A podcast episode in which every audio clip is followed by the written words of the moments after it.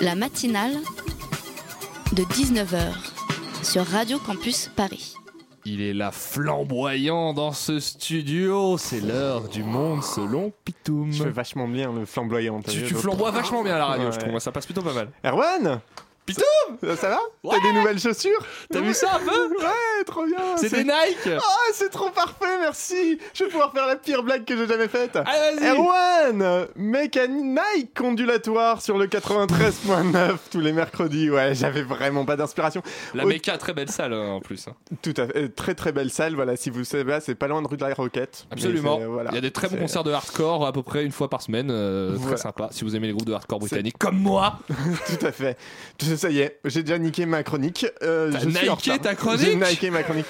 Auditrice euh, plus party au Macumba avec DJ Teletubbies et shot de vodka dans le nombril que party à l'Assemblée avec DJ Bartolone et shot de bifton dans les caisses parlementaires, mon vice. Nous sommes gavés. Bonjour. Oui, je Putain, crois, c'est- c'est très je court comme crois que bonjour. c'est- et ouais, je crois que c'est la plus petite introduction que j'ai jamais faite. Mais on en a marre aussi un peu. Des introductions Rien- trop de longues. mes introductions trop longues. Non, rien qu'à voir la petite raille du récap de l'IB hier soir, franchement j'ai badé. Attentat de Manchester, Corée du Nord, Cyril Hanouna, l'essentiel de l'actu du jour.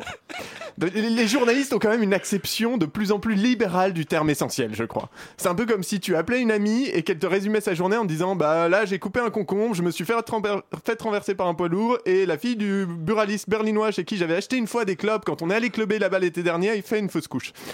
C'est pas tant l'intérêt relatif des informations hein, que l'incongruité de leur mise en relation. Entendons-nous bien, auditrice, Manchester, Hanouna et même un putain de drone qui passe une frontière en risquant de déclencher une guerre nucléaire, bah, ça mérite tout ça qu'on s'y intéresse un moment, ou à un autre en tout cas. Mais encore une fois, ce serait céder aux sirènes de l'instantanéité, au Snapchat de la pensée critique. Alors j'ai dit, j'ai dit merde, voilà. Non, je ferai pas de blagues sur les attentats, non, je ferai pas de vannes sur Kim Jong-un, et non, malgré mes plus ardents désirs, je n'irai pas trifouiller de ma langue agile les tréfonds scabres du PAF pour chatouiller ce fistule qu'est Cyril Hanouna. En fervent défenseur du LOL, ayant fait de ma vie un hymne à la marade et à la gaudriole, professionnel de l'humour tout-terrain, je vais te parler du financement des partis politiques. Voilà. Ouais On est tous euh, hyper jouasses. Car à quelques semaines du premier tour, hein, et ben, des législatives, pardon, ça me paraît être un sujet en fait essentiel. Cool. Essentiel. Cool. Oui, essentiel. J'ai une acception assez libérale du terme essentiel.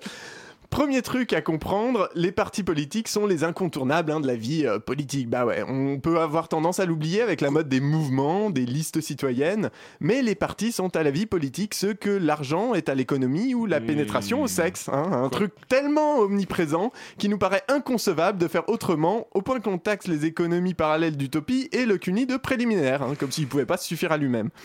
Les partis, c'est vers eux qu'on se tourne quand ils ont le pouvoir pour savoir ce qu'ils vont faire, et c'est vers eux qu'on se tourne quand ils n'ont pas le pouvoir pour savoir ce que les autres font, si c'est bien ou pas. Bon.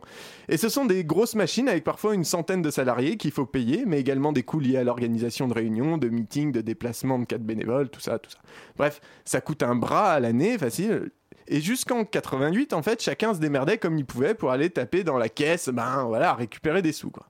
Forcément, ça ouvrait la porte à la corruption. Du coup, 88, on a mis en place un financement public des partis tout en tentant de limiter les financements privés.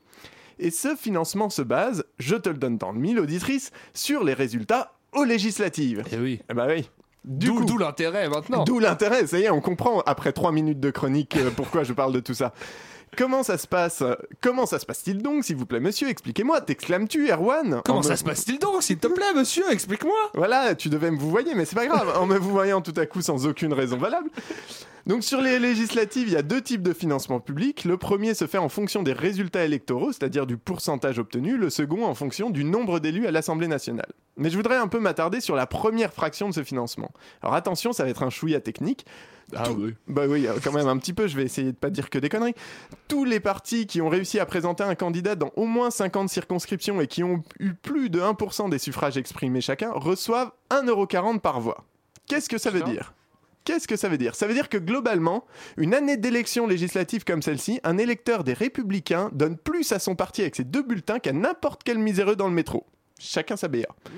Là où ça devient intéressant, c'est que ce mécanisme de financement implique nécessairement des dérives. Hein. Mais ouais, sinon c'est pas rigolo. Par exemple, quel est l'intérêt des alliances dans ce cas? Oui, forcément. Les alliances, elles foutent dans la merde le parti qui s'efface derrière un autre. Du coup, les tractations qui se présentent, euh, de savoir qui se présente ou servent autant à récupérer des sièges, qui sont eux aussi rémunérés, je le rappelle, hein, qu'à récupérer simplement des sous. Par exemple, le PCF en ce moment fait mine de vouloir négocier avec la France insoumise, mais en vérité refuse de toute façon de présenter ses candidats sous l'étiquette FI, car sa survie en dépend, en partie notamment grâce à l'obtention de ses financements. Est-ce que tu suis? Je Un peu. Bien.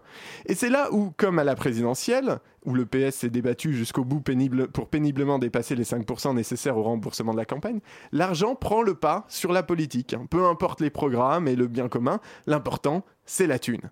Et dire que pendant tout ce temps, moi je pensais qu'on vantait pour des idées, quand en fait on cotisait pour changer la moquette de Solferino. Merci Pitoum. Si jamais vous savez euh, qui vous allez financer en votant Manuel Valls, appelez-nous. Ça nous intéresse beaucoup. La matinale de 19h, le magazine de Radio Campus Paris.